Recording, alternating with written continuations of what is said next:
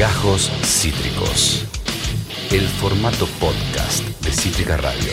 Pero este bloque no es para polémica, este es un bloque para aprender porque estamos en comunicación con él, el number one, sí, eh, nuestro jefe técnico, nuestro CM, nuestro operator, nuestro abogado, nuestro teólogo y sobre todo nuestro nerd favorito, el señor Ian Soler Landerreche. ¿Cómo estás, amiguero? Hola, ¿cómo andan, chiquis? Hola, ¿Extrañando? baby. ¿Ustedes? Ay, nosotros más. Se te ve y se te escucha Está espectacular. amigo. divino. Está divino, ¿no? Está divine. ¿Viste? Es, es la magia de la luz. Siempre hay que estar atento a las luces. Ay, Bien. sí, bueno, por eso en tu casa es re difícil. Va, Bueno, vos porque sabés de esto, pero en la mía no Sí. me cuida nadie la luz, ¿entendés? La luz en mi casa es una mierda. Y si no hay un sol lindo, estoy en bolas. Y Anchor vive de esto. No, y ahí hay que eh, comprarse el aro de luz. Eh. ¿Estás con aro de luz? Pero Por por, supuesto, supuesto, mirá esto. Lucho. Mira, mostrale, mostrale. ya. Mostrale. ¡No!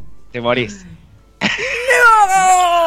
Che, de regalo de cumpleaños quiero un aro de luz. Hacen paquita. Me- A mis amigas, si me están escuchando, de regalo de cumpleaños quiero un aro de luz. Eh, eh, yo me copo en esa vaquita también, ¿eh? Eh, me subo para, para comprarte un aro de luz, amiga. Perdona, Marilu, Ay, que gracias. estoy cambiando todo acá. Pero estoy probando. Sí, te amo, pero ya estaríamos. Va. sí, ya dejo de tocar. Perdón, pica, estoy pica. obsesivo con este. No te calentes, Lu. No te calentes, Lu. ¿eh? Eh, no queremos polémica entre operadores de esta radio, así que pasemos rápidamente la faceta nerd de nuestro amado Ian Soler, que eh, estoy quiero decir algo, estoy disfrutando mucho de ver que tiene silla de nerd. Tiene Ah, es la, silla gamer, claro. Tiene silla gamer. Claro, obvio, te dice, claro, obvio. Obvio, rey. ¿Qué esperaba, Y, y hoy estamos con micrófono. Micrófono. No, no, no. No, bueno, esto es un montón. no. Esto es Eh, un montón. Y, y ya tenés que empezar a streamear eh, right now, amigo. Yo voy a estar ahí eh, eh, bancándote en Twitch. Este, Esto, esto es lo que quise armar para la anterior columna y no me salió. Bueno, pero te salió para esta, mi amor, estás divino. salió para, eh, para esto. Amigo, hoy nos trajiste una persona. Sí, es la primera vez creo que vamos a hablar de una persona. Sí. Nombramos varias veces, eh, digamos, personas, pero en el marco de otras columnas. Nombramos, no sé, a George Lucas cuando hablamos de Star Wars. Nombramos a... eh, se, se me van los nombres, pero hemos nombrado personas. Hoy quiero hablarles puntualmente de eh, Hideo Kojima. No sé si lo tienen, si lo escucharon hablar una vez. Jamás. La verdad que no. ¿No? Nada, cero. Cero. Hideo Kojima, eh, se podría decir, en la última década empezó a, a sentirse el nombre eh, por fuera de un nicho muy específico de eh, jugadores gamers súper obsesionados con todos los detalles. Eh, es un diseñador de videojuegos, para encajarlo, japonés, que se volvió eso, un rockstar, un fenómeno rarísimo en este género. Lo hemos visto, obviamente, en la música, lo hemos visto en el cine, algunos cineastas que se han convertido en personas, eh, digamos, súper queridas por el público al margen de lo que hagan sus películas. Y este es uno de los pocos que lo logró con los videojuegos. Eh, tengo un video, no sé si lo tendrá ahí Marilu preparado, para que vean lo que genera Hideo Kojima cuando llega a un salón con gamers. A ver. A ver.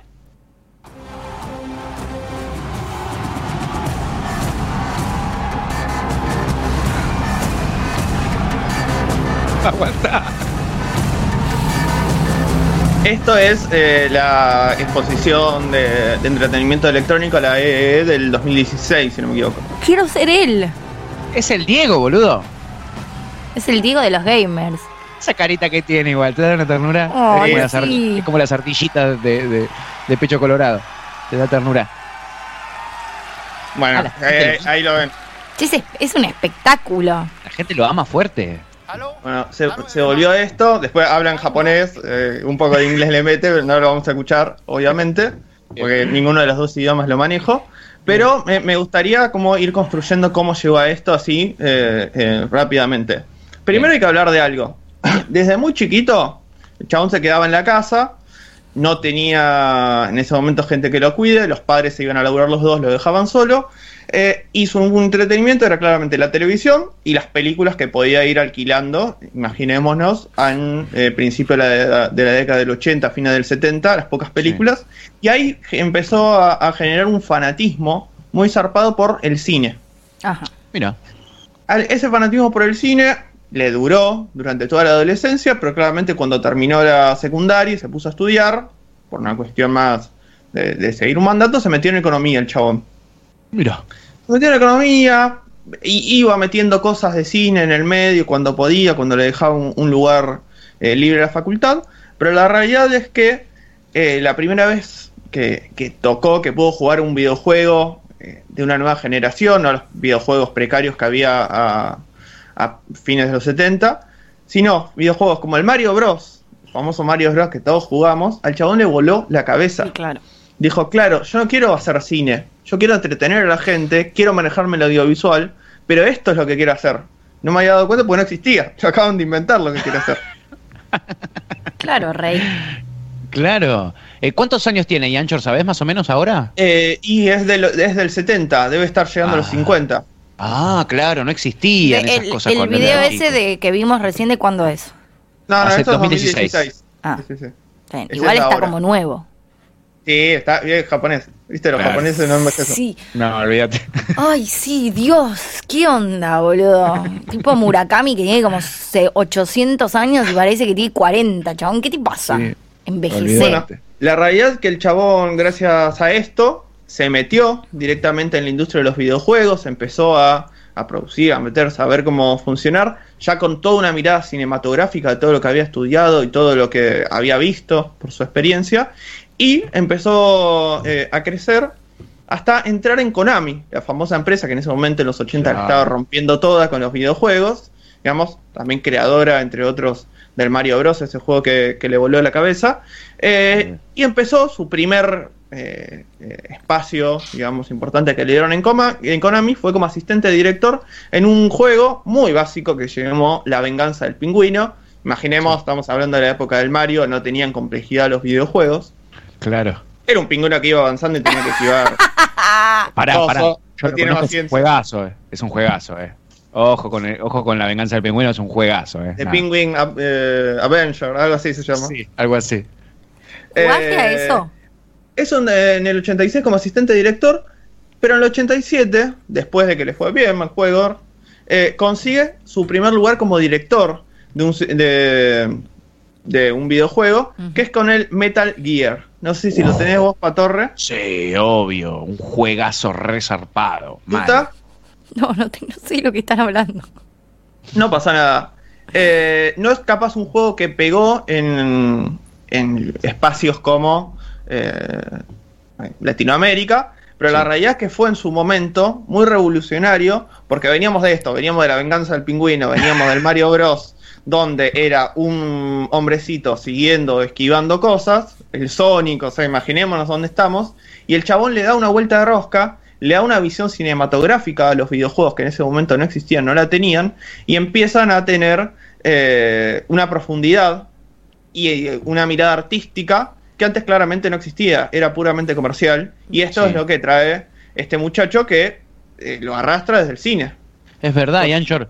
Es, un, es como de repente estás jugando a una peli con el Metal Gear, donde vos de repente, viste, en vez de saltar eh, troncos con un pingüino, lo que tenés que hacer es eh, eh, infiltrarte en una base enemiga, esconderte en la sombra para que no te vean, aparecerle de atrás al malo. Acá Topo y- dice, aguante el. Metal Gear Solid, un trastornado. Kojima. El Bueno, Dali de los videojuegos. Un ¿Qué pasa con el Metal Gear, que también es revolucionario, aparte que por la cuestión cinematográfica? Por una de las eh, eh, marcas, digamos, que va a tener en el resto de sus videojuegos Kojima, que es agarrar la plataforma que tenía, la consola o, o donde se vaya a llevar el juego, y exprimirla al máximo, ¿no? Agarrar las herramientas que tenía, por ejemplo, en el Metal Gear, eh, el primero de todos, en el 87, no tenía la oportunidad de meter varios personajes al mismo tiempo en pantalla, porque la máquina no se lo bancaba. No podía como analizar varios personajes. Entonces, ¿qué hace?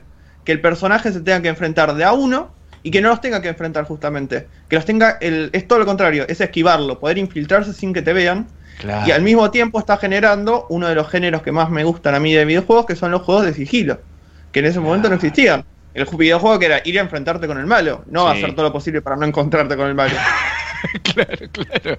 Era Y el como una chabón. antilógica.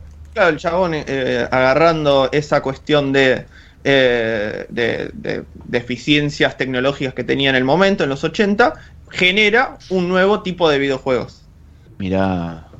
Bueno, al un suceso. eh, un suceso. Al Metal Gear lo sucedió el Metal Gear 2, porque un éxito sabemos que eh, lo van a exprimir, Sí. obviamente. Hasta que, hacen la cuarta y lo cagan. ¿Cómo? Hasta que hacen la cuarta y lo cagan. Siempre la cagan en la cuarta. Eh, en este caso la cagan en la quinta, ahora nos vamos a dar cuenta Bien. cómo viene eso.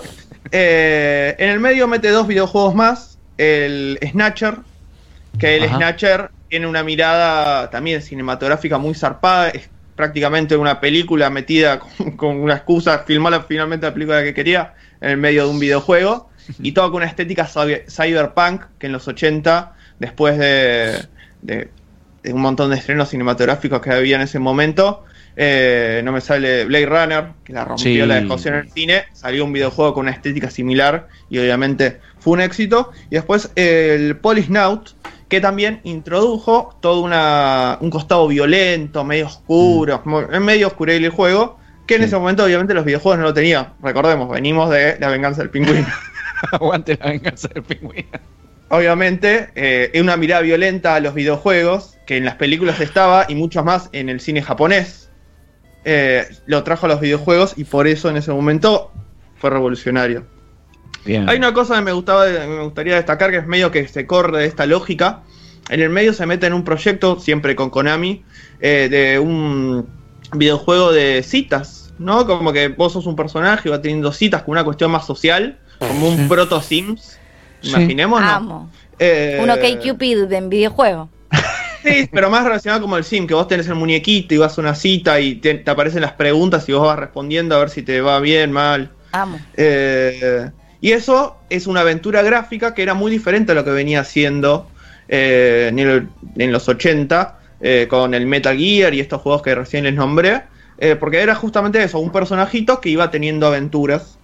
Que es lo que después, en el Metal Gear Solid, que es el que nos nombraba recién acá eh, Topo, ¿no? Sí. Perfecto. Es el que lo implementa, ¿no? Pasa a ser esto, ya teniendo la PlayStation, la 1, eh, con todas las características técnicas que le permitió, meter ese personaje, pero con las características del Metal Gear. Unió como los dos conceptos. Ah. Que, a que vos cuando lo veías a Kojima haciendo este, se llamaba Toki Toki Memory, Sí. eh, el juego de citas. Vos no te lo imaginabas ni en pedo decir cómo conectan estos dos universos y bueno, lo pudo unir en el Metal Gear Solid, que con las características que tenía la Play, que te permitía hacer cosas en, en 3D, y la actuación de voces, porque hasta ese momento los videojuegos también eran soniditos en 8 bits, como imaginemos la, la cortina que tenemos de fondo, Tal cual.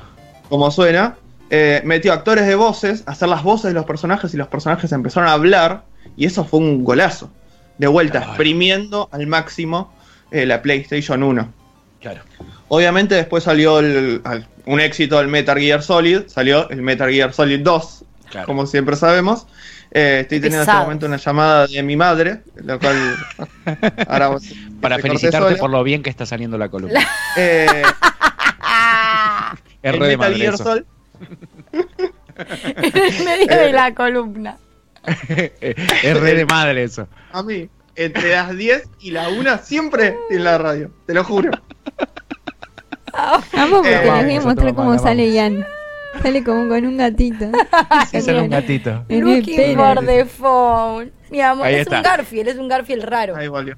Ahí volvió, ahí volvió ya. Eh, Sí. Perfecto. Metal Gear Solid 2, ya acá saca todo lo que tenía, mete lluvia, mete cuestiones de luces que profundizan lo del 3D y le dan otra capa de profundidad a, a la cuestión que también le explotaba la cabeza. En ese momento no existía, no se jugaba. Se hacían juegos para que se vendan rápido y salgan y el chabón le metía una cabeza y una profundidad muy zarpada. Y después en el Metal Gear Solid eh, 3 eh, empieza lo que es la cuestión más de eh, agarrar al personaje y no solo que luche, sino que tenga una vida, que después nosotros lo vimos un montón, por ejemplo, en el GTA San Andrea, que sale muchos años después, Sí. eh, que por ejemplo el personaje va al gimnasio y te suben los puntos, come, Sí. puede Sí. cazar, que es un concepto que después en los RPG se, su- se sumó y tuvo un montón de, de espacio, pero hasta Mm. ese momento no existía y lo implementa eh, ya con la PlayStation 2 eh, Kojima, Qué que es muy zarpado. Qué genio este chabón, boludo. Sale el Metal Gear Solid 4, ¿no? El chabón Sí. ya había crecido, ya tenía otro lugar en Kojima. Llegó eh, incluso en ese momento a ser el vicepresidente de Konami. Uh. Obviamente por los éxitos que tuvo y todo lo Sí, que sí. implementó, que es exprimir. Después, si- ustedes imagínense que en la industria del videojuego, todo eso que le iba nombrando, después salía en el Metal Gear Solid y lo iban replicando la competencia y los otros juegos de la compañía. En 2012 eh, pasa algo raro, Sí. ya con la PlayStation 3 salida, es que eh, se esperaba que salga en cualquier momento el Metal Gear Solid 5, la continuación lógica, Claro. y hay una empresa que se llama Moby Dick, una supuesta Sí. empresa, que empieza a sacar trailers y anotación de su nuevo futuro juego, una empresa que era muy desconocida, y era igual a eh, el Metal Gear Solid. Opa. Y ahí es cuando se empezó a generar un montón de redes sociales. Las redes sociales, un montón de gente, millones de personas, fanáticos del, red, eh, del Metal Gear Solid, Sí. saliendo a bardear esa empresa Por y, copiones. así- copiones, y haciendo conocida la empresa. Uh. Por ente, cuando vos la nombras mucho en las redes sociales, Sí. el efecto Iván Nadal. No hay mala, no hay mala publicidad. El famoso no hay mala publicidad. Tal cual. Esto llegó a un extremo, después empezó a, a- a hacer como ridiculizar la cuestión. El, direct- el supuesto director de esta empresa salía con la cara tapada a anunciar las cosas, o con un vendaje, todo muy encriptado. Muy gorilas. Eh, hasta que después dicen que no, en realidad todo era la campaña de marketing que había pensado, pensado Kojima para el Metal Gear Solid 5, que se hizo sola prácticamente. Espectacular. Muy zarpado. Este Kojima es un genio, boludo, absoluto. Genio del mal Y del bien a la vez. y del marketing. No, bueno, para, para ir cerrando, que ya nos quedan pocos minutos, Sí. Eh, me gustaría destacar, eh, él también estuvo detrás, que se lo puso recontra el hombro, un juego que, que vino a, romperla toda, que es el Silent Hill. No sé Sí. si lo conocen. Sí, bueno, el claro. Silent Hill también es uno de los juegos que tiene a Kojima detrás, como uno de los principales impulsores. Y la realidad es que volvemos a lo que pasó con el Metal Gear eh, primero, de todos de los 80, que es darle una mirada profundamente cinematográfica, que es, eh, para el proyecto, involucra a Guillermo del Toro, para que Uf. tenga su visión, involucra a Norman Riddle, de Walking Dead, no sé, Sí.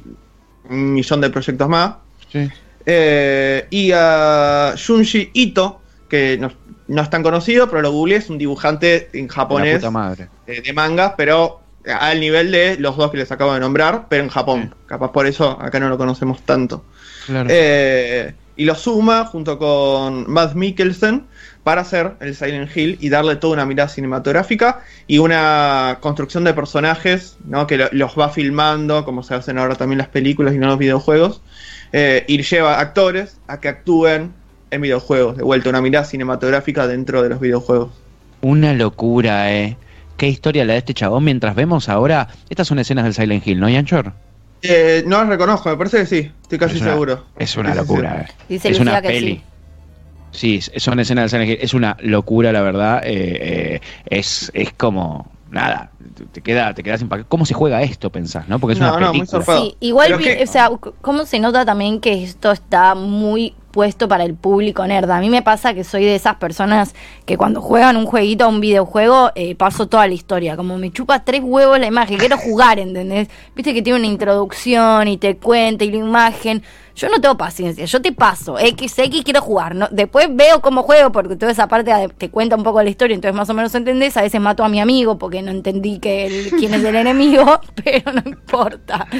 Pero Bueno. no me hagas una historia de tres horas, quiero jugar, boludo. ¿Qué me importa a mí? Para ver una peli, veo una peli. No, claro. Lo último de Kojima, que Sí. es lo, lo- lo más bomba y que también lo. Ya en el pico de su carrera, imagínense que acá ya había sido conocido y tenía como esta visión de Rockstar. Sí. El Sí. chabón se va de, de Konami. Deja Konami. Era el vicepresidente y se va. ¿Qué? ¿Por qué? Konami no se pronunció. Él no dio ninguna versión, siempre esquiva las preguntas en las pocas entrevistas que da. No se sabe a ciencia cierta por qué se fue de Konami. Pero la realidad es que hace unos años, ya dentro de Konami, había generado una división que se llamaba Kojima Producciones. Sí. Que sus juegos iban en esa. salían de esa división. Sí. Y esa división se independiza y funda eh, Kojima, Production- eh, Kojima Producciones, independiente de Konami, y empieza a pensar videojuegos propios. qué genio. Acá Topi Ahí te pregunta, te pregunta si se compra el, de, el Death Stranding, si vale la pena. Death Stranding es el, único videojuego que salió con. Les, les comento así: el único videojuego que salió hasta ahora de Kojima Producciones. Kojima se va en el 2015 eh, de Konami. En el 2016 anuncia el día de Stranding, que es la conferencia de prensa que vimos al principio de la columna. Y cuando a él le preguntaban en las conferencias, en las entrevistas, che, ¿de qué va a ser el videojuego? Directamente, ya subido un caballo, eh, un pony le queda chico, eh, decía, no puedo identificarlo porque voy a generar un nuevo eh, género de videojuegos. No puedo encasillarlo en ningún lado. El mismo que había ya creado uno, entonces le podíamos creer, no hay ningún boludo. Impresionante, No, impresionante. Eh, mortal, Yancho, eh, la historia de Hideo Kojima. Este, eh, nos presentaste este personaje eh, espectacular. Yo no lo tenía identificado. Sí, conozco todos sus juegos y sé los revolucionarios que fueron. Este, y ahora le podemos poner ese rostro tan tiernis como una ardilla de eh, pecho rojo. Vamos a ver qué pasa con él. Bueno, ya salió este videojuego como les comentaba. Él presentó el proyecto a PlayStation para sacar su segundo videojuego con Kojima Production y se lo denegaron. Así ¿Qué? vamos a ver qué carajo va a hacer ahora Kojima. Si se separa de PlayStation y se va para otro lado o eh, presenta un nuevo proyecto, lo que cual es raro porque él le pone una onda a los proyectos. Hasta tres años presentó un proyecto antes de, de- de sacarlo a la luz. Qué manijas. La va a romper, eso, eso lo podemos garantizar, me parece, tiene una historia plagada de eh, éxito. ¿eh? Eh, y Ancho, espectacular, la columna nerd del día de hoy, me encantó que traigas a este personaje, este, eh, muy, muy, muy disfrutable, todos queremos ser Hideo Kojima. ¿Eh? Abrazo enorme, amigos. Nos Este, vemos. Oh, baby. nos vemos, y Ancho, eh, Esto fue Gajos Cítricos. Encontrá los contenidos de Cítrica Radio en formato podcast en Spotify, YouTube o en nuestra página web.